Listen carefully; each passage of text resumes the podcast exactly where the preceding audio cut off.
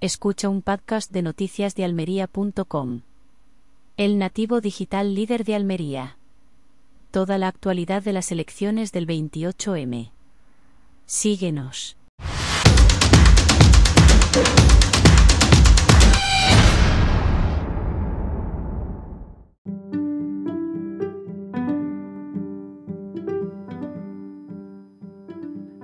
Cuando la candidata del PSOE a la alcaldía de Adra, Teresa Piquera, reclamaba el voto para devolver el esplendor a esta ciudad milenaria, no pude menos que preguntarme a qué punto de su historia se refería. Miren, Adra es una ciudad con más de 3.000 años de historia, fundada por los fenicios en el siglo VIII a.C. bajo el nombre de Abdera, desde entonces ha sido testigo y protagonista de los acontecimientos que han marcado la historia de la península ibérica y del Mediterráneo. Abdera fue una colonia fenicia que se dedicaba al comercio marítimo con otras ciudades del Mediterráneo, como Tiro, Cartago o Gadir. Su situación estratégica, en lo que ahora conocemos como costa almeriense, le permitía controlar las rutas comerciales entre el Atlántico y el Levante. Los fenicios introdujeron en Abdera cultivo de la vid, el olivo, el trigo, así como la metalurgia, la navegación y la escritura. En el siglo IV a.C., Adera pasó a manos de los cartagineses que la convirtieron en una base militar para sus campañas contra los romanos. En el 206 a.C., tras la batalla de Ilipa, Adera se rindió a Escipión el africano y se integró en el imperio romano. Bajo la dominación romana, Abdera alcanzó su máximo esplendor como municipio de la provincia de la Hispania Ulterior, que ocupaba prácticamente lo que hoy conocemos uh, como Andalucía.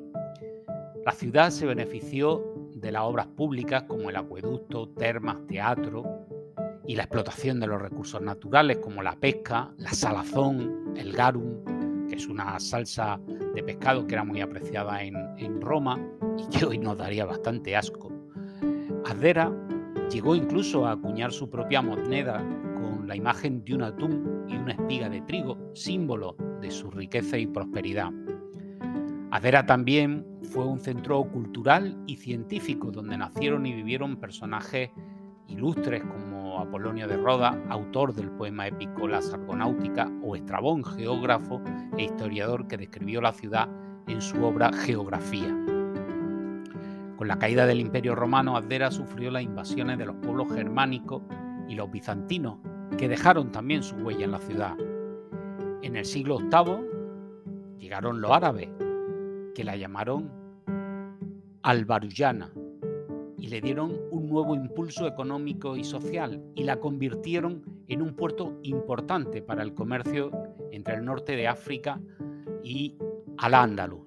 Por allí es por donde el último rey de Andalucía se tuvo que marchar al exilio. En el siglo XV, tras la conquista cristiana por parte de Isabel y Fernando, Adera pasó a llamarse Adra y se integró en el reino de Granada. La ciudad sufrió los ataques berberiscos y turcos, que en realidad lo que pretendían era liberarla de los conquistadores cristianos, por lo que se construyeron murallas y torres defensivas para protegerla. En los siglos siguientes, Adra vivió una época de decadencia y aislamiento, hasta que en el siglo XIX se produjo resurgir económico gracias a la industria azucarera y al ferrocarril. En el siglo XX Adra se moderniza y se desarrolla sobre todo gracias a la agricultura intensiva y al turismo. Basta revisar cualquier gráfico estadístico para concluir que ese resurgir se produce cuando Carmen Crespo arrebata democráticamente la alcaldía al socialista Joaquín Navarro en el año 2003, la, la cual Carmen Crespo no se ha olvidado nunca de su ciudad natal, a pesar de tener importantes cargos en Sevilla. Ese es el momento en el que Adra se redefine, marca unos nuevos objetivos como ciudad y en esa línea ha ido creciendo, orgullosa de su pasado milenario y de su presente dinámico. Los alcaldes que la han sucedido el breve paso de Enrique Hernando, pero principalmente su actual alcalde, Manuel Cortés, han ido avanzando en esa senda. Ahora, Adra tiene puesto en valor su patrimonio histórico y cultural y se pueden admirar sus museos, la monumentos, centros de interpretación. Su naturaleza se puede disfrutar en sus playas, albuferas, sierras, que están más cuidadas y protegidas que nunca. Su gastronomía, que, les voy a contar que no sepan del pulpo seco de Adra, se puede saborear en restaurantes de primera calidad, en bares, en el mercado. Y todo esto ha encontrado un gran escaparate en su propio puerto. Exactamente a qué esplendor perdido se refiere Piquera.